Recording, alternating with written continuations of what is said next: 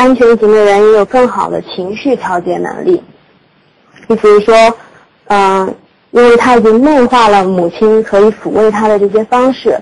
所以当很多消极的情绪出现的时候，他可以自我安抚，他可以很好的调节他的情绪。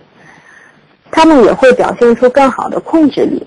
就是因为同样是在呃，就是刚才提到的眼窝前额叶皮层这个部分，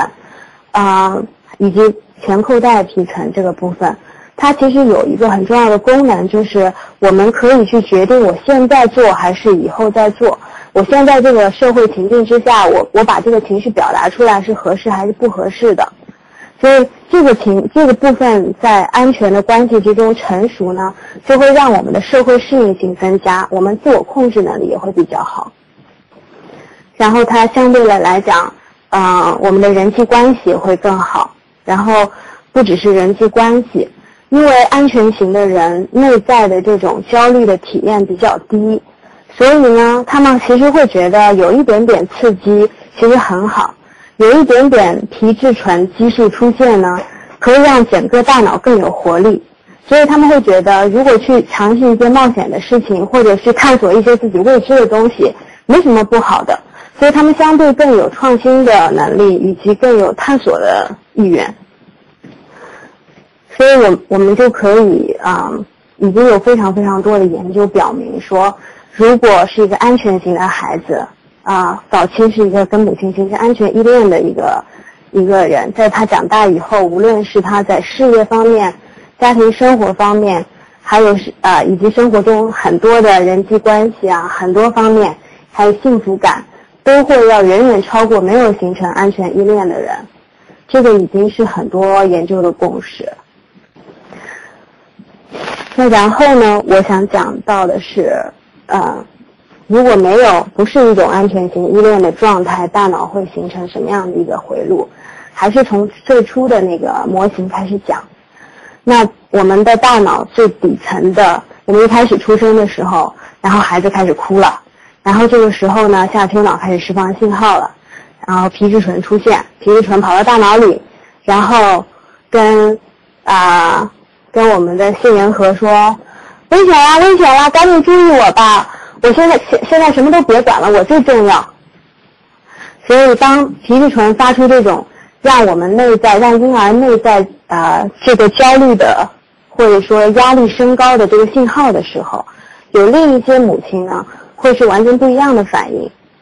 他们可能呢呃，比如说有产后抑郁的母亲，可能当孩子开始撕心裂肺的哭得死去活来的时候，他们嗯。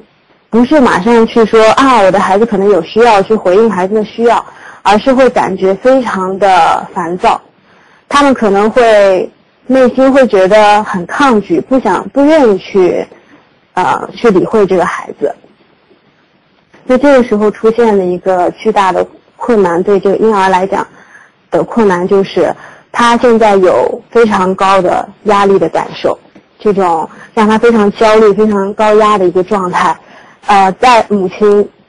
没有得到母亲的缓解，不管母亲是呃整个人都不在啊，或者是也许人在，但是啊母亲本身也特别焦虑，但是其实效果是一样的，就是这个孩子他内在的这种焦虑情绪不会缓解。那这个时候皮质醇激素就会啊就会开始有一个非常非常不好的影响，它会嗯。开始分泌的更多，因为，因为对他来讲，对这个下丘脑来讲，他会觉得我的需求没有满足，所以他不会释放信号给肾上腺让它停止分泌，他会继续释释放信号让肾上腺分泌的更多，分泌出更多的这些啊皮质醇激素呢，会到大脑里面，可能让这个孩子会哭得更大声，啊，或者是啊。表现出来更强烈的焦虑，其实目的呢，就是希望能够获得他所需需要的这种关注和帮助，帮助他能够去啊平平抑或者去安抚他自己现在这种完全失控的状态。可是呢，有一些母亲即使在这种情况下，依然是因为她没有这个能力做到，所以她还是不能够做到去帮助他。这个时候呢。啊皮质醇的激素就开始有一些伤害的作用。首先，它会导致整个大脑的一些啊让我们愉快的，或者是让我们安抚我们的这些激素完全停止分泌，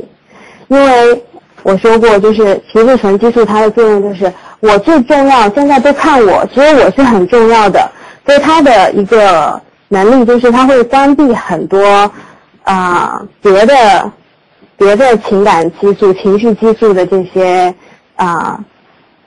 这些进程。啊，皮质醇这种激素本身又是一种有毒的物质，它长时间的如果把就是我们这个我们的大脑长时间的浸在这种有毒的这种啊皮质醇的这个环境之中，首先是接收这些皮质醇激素的这种这种神经递质的这种受体，就慢慢会变得越来越少，然后呢，它这种啊非常。多的这种毒性又会影响我们的高级神经元的形成，也就是说，啊，我们的理智脑和情感脑以及理智脑和我们的脑干之间的这种神经链接，因为这个激素的浓度太高，就很难以形成，或者已经形成的容易被破坏掉。所以，我们就可以想象，在一个没有得到母亲安抚的孩子那里，其实他的大脑的状态是。越来越混乱，越来越焦虑的，然后没有任何办法，他也不能理解自己的状态，不会增加他对这件事情的理解。那但是我们作为生命呢，我们不能让自己就这样下去，我们会有更本能的方式来拯救自己。野外的时候呢，我们可以看到各种动物，动物之间会有很多呃危及到生命的时刻。然后这种危及到生命的时刻，其实和现在婴儿的状态就非常的像了，就是这个婴儿就会感觉到，呃，我现在的这种情绪，简直要把我杀了，或者说已经快要让我疯掉了，或者是我现在已经快要死了。因为我想说的是，孩子他的所有需求，呃，因为他本身的弱小，他是要需要另一个个体来帮他满足的，因为他没有自我满足的能力，所以很多的。啊，问题都是攸关生死的，所以现在这个婴儿可能就进入了这样的一种状态，就是完全的一种应激的状态里，就像在野外的动物一样，它就会选择啊，现在这个威胁来了，那我可以怎么做呢？我现在可以选择去战斗，或者呢，我现在可以逃跑。如果我既不能战斗又不能逃跑，那我只能装死，假装自己没有感觉。那婴儿因为本身他们的选择非常少，既不能去战斗，又不能去逃跑，所以他们大多数时候选择的是装死，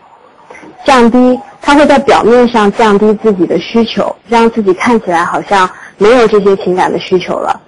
但事实上，如果你去测他们内在的压力的水平呢，其实完全没有没有降下来的，还是非常高的压力水平。很多时候那些啊，很就是。不敏感的家长常常不能知道自己对孩子造成的伤害，是因为确实你放着他在那里哭啊哭啊哭，他到后面真的会不哭的。但那并不是因为啊他他学好了，他知道怎么体谅母亲了，只是因为他感到非常的绝望，他只是没有了任何啊他他只是没有任何别的办法，他只能假装自己没有感觉。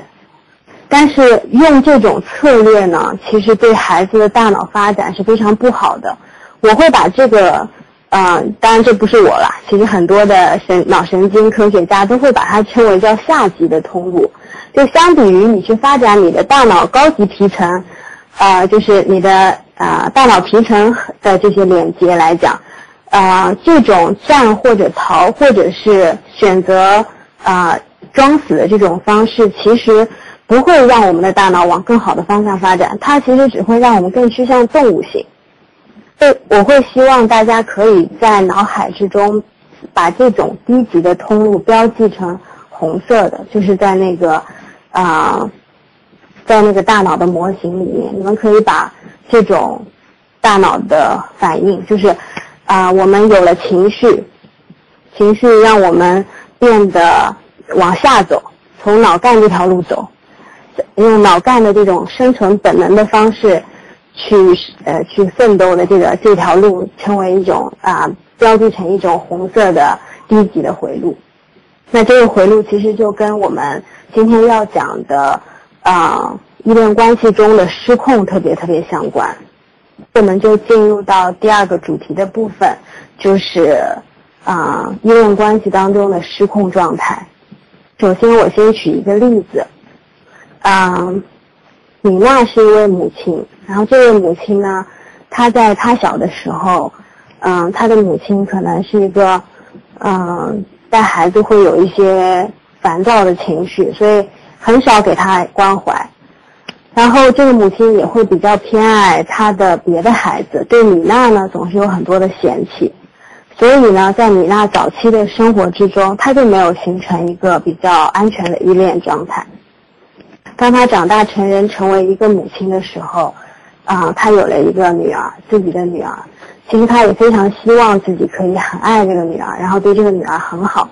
可是呢，很难以控制的，他也会嫌这个女孩子很烦。有很多时候，他不太愿意回应这个女孩的自己的这个女儿的需要，很多的时候会选择逃避，他可能会避免眼神的接触。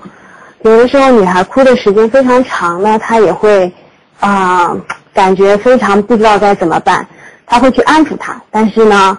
啊基本上这种安抚都没有任何作用，嗯。等到女孩稍微大一点的时候，她就感觉自己经常在两极之间摇摆。有的时候，她是很想亲近女儿的；有的时候呢，就不太希望女儿来亲近自己，希望女儿可以给她多一点的空间。当她想亲近女儿的时候呢，常常是比较啊有入侵性的方式。比如说呢，嗯，女儿在看一本书，可能她忽然间涌起一种愿望，想跟。呃，女儿一起说说话，然后她就会走过去把那本书拿过来，然后说：“妈妈给你讲个故事好不好？”当然，这个女孩子在自己完全沉浸在自己的书里面，其实看得非常高兴。她妈妈的出现，感感觉是打断了她自己的这种愉悦体验，所以呢，女孩就会呃撇撇嘴，他说：“我不想听妈妈讲故事，我比较想听爸爸讲故事。”可是女儿的这个表情以及她说的这句话呢，就激发了米娜她自己心底深处非常强烈的曾经被嫌弃以及不被喜欢、不被关注的这种这种挫败的体验。所以，当女孩她看到自己的女儿脸上出现那种瘪嘴、不屑的表情，然后听到她说“我更想要爸爸，不想让你跟我念”的时候，米娜就。不知道怎么回事，就突然间的失控了。他就突然间把女儿的书整个夺过来，撕得粉碎，扔在地上，然后对她大吼大叫，然后会非常愤怒的问：“你为什么想要爸爸念，不让我念？你为什么不要我来帮你念？”而留下女儿的是他非常悲伤的嚎啕大哭，在原地不知所措。这就是一个在依恋关系中很典型的失控的例子。嗯，在我们失控的时候，很多家长会描述，呃，是一种非常突然的感觉，就好像不知道怎么回事，也不能确定到底发生了什么，自己就突然间好像有什么东西从身体里爆发出来一样，就不可遏制的。然后有的时候会觉得世界都消失了，只有那种非常强烈的愤怒，那种无法遏制的感觉。有一些父母呢会描述说。啊，会讲到他们会感觉是孩子惹到他们，会觉得如果孩子不这样做，他不惹我生气，我就不会，我就不会打他，或者我就不会这样骂他的。有一些父母会感觉说孩子是故意的，他们会感觉孩子故意违抗我的意思，所以我才生那么大的气，或者他是故意就是想让我难堪，所以我才我才会我才会变成这样的。在这这些描述之中，我们可以看到两点，第一点呢。父母常常会感觉到这种情绪来的非常强烈，而且呢，不管他是，呃，突然到来的，还是一步一步慢慢发展出来的，都有一种不可以控制的感觉。另一个特点呢，就是父母的在父母的感受里面，常常会有一种感觉到被攻击，或者是被威胁，或者是，啊，孩子的行为是一种挑衅的这种体验。那这两点呢，其实呢就是完全符合我们刚才讲的低级回路的模式，就是我们的在我们的低级回路被启动的时候，我们会进入到一种就像在野外的动物感觉到受到威胁的时候一样的状态，我们就会觉得说这个时候我们受到威胁了，我们要现在战斗了。所以在战斗的时候的选择。因为很大多数情况下，孩子是远远弱于我们的，所以当家长啊和啊就是被启动了低级低级的这种模式的时候呢，啊他常常不会选择逃跑，然后也常常不会选择啊装死，家长常常会是那个攻击者，他们会啊去攻击孩子，是因为孩子在在是一种弱者。所以在失控的这个状态之下，嗯，其实家长是非常没有理智的。就是其实我们在那个时期，在我们失控的里面，其实我们几乎接近于一种动物的状态。我们没有办法控制我们自己，我们其实也完全不能感受到孩子的感受。那个时候，我们就只是希望去，呃，施施以伤害，然后达到一种控制感或者是统治感。所以这就是一种非常典型的失控。失控的核心呢，其实就是当我们某一个就是内心一种不安全的体验被触动，有的时候是很小的一个孩子的一个表情、一句话，我们的一种内在的某一些未解决的那些痛苦的东西被触动了，然后那些触动感觉其实没有让我们感觉安全的，我们会忽然间感觉不安全。当我们觉得不安全的时候，我们会觉得那一定是有什么来威胁我，所所以才不安全，所以我们就会马上进入一种战斗状态，而这种战斗状态呢，其实是一种啊非理智的，然后也无无法理解情绪，也没有办法去整合的状态。那这种状态呢，我们就可以非常清楚的定位它就是一种失控，但是。嗯，我觉得有很多的家长呢，他们甚至不知道这种失控是有害的。嗯，有很多家长会觉得我的孩子我吓他，然后他就他确实会听话，他就会乖很多天啊。有些家长呢也会说，他们会觉得自己也是这样被教育长大的，孩子不打不成才啊啊，有很多这样的想法。当然，也有很多家长理解这个这个是。首先，我觉得我们一定要理解这种失控状态本身。其实没有任何教育的作用，它不会真的让孩子成为一个更好的孩子。然后它其实更接近于说，好像在狼群里面，呃，强壮的狼，然后欺负那些弱小的狼。弱小的狼会顺从，会看起来很、很、很乖、很听话。但是呢，只是在动物界，对人来讲，或者说对人类来讲，你是没有帮助你的孩子成为更好的人的。那另一些的父母亲，其实他们已经理解到，就是说，嗯，其实，嗯，这个是不对的。可是去承认这件事情，去面对自己当时的那些非常失控的体验，对他们来讲是非常困难的。因为其实很多时候家长会感觉，我我居然会是这样的家长，我之前看了那么多书，发发誓坚决不要成为。啊，像我妈或者像我爸一样的那样的家长，但是为什么我也会这样？为什么我也会成为一个，呃，这样对待孩子的父母亲？所以很多认识到自己这样这样是有问题的家长呢，又会因为羞耻而选择不一样的方式。有一些家长会啊，努力的跟孩子解释，合理化自己的行为，比如说我。我打你是完全为你好啊，或者是我当时虽然是虽然我很生气打你是不对的，但是你知道吗？你应该这样这样这样，我就不会打你了。啊，他会合理化这些这些啊自己的这样的一种行为。另一些家长可能会因为这种羞耻感，就完全不去提这件事情，就希望这件事情赶紧过去，啊，就好像没有发生过一样，所以也不会做任何的补救的方式，就让孩子啊。就让他们这样过去好了，然后或者呢，有些会因为这种愧疚感，所以弥补孩子，给孩子很多上的物质上的满足啊，甚至讨好孩子。但是其实无论是这两种中的哪一种，其实都是没有益处的。真正的修复之路，其实是开始于我们能够去接受我们自己，能够开始意识到我们自己到底是为什么会成为这个样子，我们到底在那个时候是感觉到了什么，然后让我们做出这样的一种行为反应。他就这就要求我们拥有啊，有一位非常有名的美国的心理学家叫。丹尼尔·西格尔，他就会谈到两种非常重要的在我们修复关系里的能力，一种是反思的能力，还有一种呢是同情。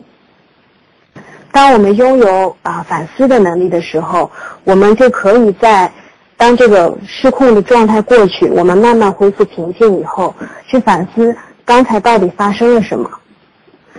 开始去理解。我当时体验到了哪些感觉？我是觉得被拒绝，还是唤起了我曾经被忽视的感受？还是孩子的某个东西、某一个表现让我感觉他，啊，他他他其实触动了我内心哪一个让我觉得很痛的东西？然后我感觉到了什么？我是觉得被羞辱了吗？我是感觉被抛弃了吗？这些感觉需要我们在反思的过程里理解。然后呢，需要我们有另一个能力来帮助我们理解孩子，那就是同情的能力。就是如果说我们，呃，仅仅只是反思自身的痛苦，我们为什么会变成这个样子？是什么塑造了我们这样的一种啊困难和问题？啊，还是不够的。因为真的希望修复关系，需要我们理解孩子在孩子那里发生了什么。我们要能够理解我刚才那样做给孩子有多么大的恐惧，他有多么的混乱，这种混乱会给他造成多么大的担忧感。他他会觉得，啊，可能我很我很信赖的这个人，他他他伤害我，我该怎么办？我就没有任何地方可以去。我们要理解孩子的无助，所以在我们既有对自身的反思，又有了对孩子的同情以后。我们也许可以开始跟孩子谈论这件事情，但是谈论之前，你要确保自己呢已经进入了一种真正可控的状态。因为如果你不是在真正可控的状态里面，非常容易说孩子的某一些啊不悦，他会再次激激怒我们，会让我们进进一步让这种修复的努力失败。但是我自己个人呢，我的个人经历就让我知道，做一个非常不安全的依恋的孩子，长大以后，我希望拥有这两种能力是多么的困难。我在某种程度上觉得说，啊，如果说你会发现说反思自己的情绪很困难，可能就是我之前讲的，啊，我们大脑在最初的那些，就是从理智脑到情感脑的这些。神经元的链接并没有建好，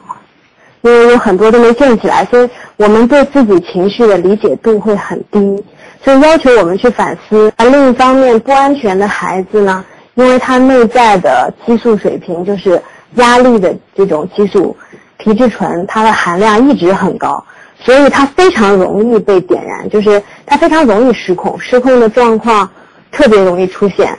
就比如说，可能我。今天讲微课，我最开始的时候就完全脑子空掉了，就是这种空白，其实就是一种应激的反应。当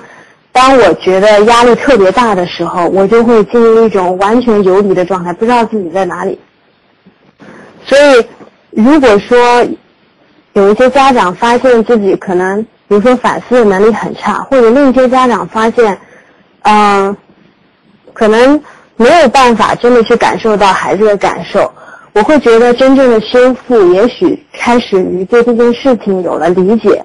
然后有了意志力，让我们愿意去寻求更多专业的帮助。呃，今天分享的内容就到这里。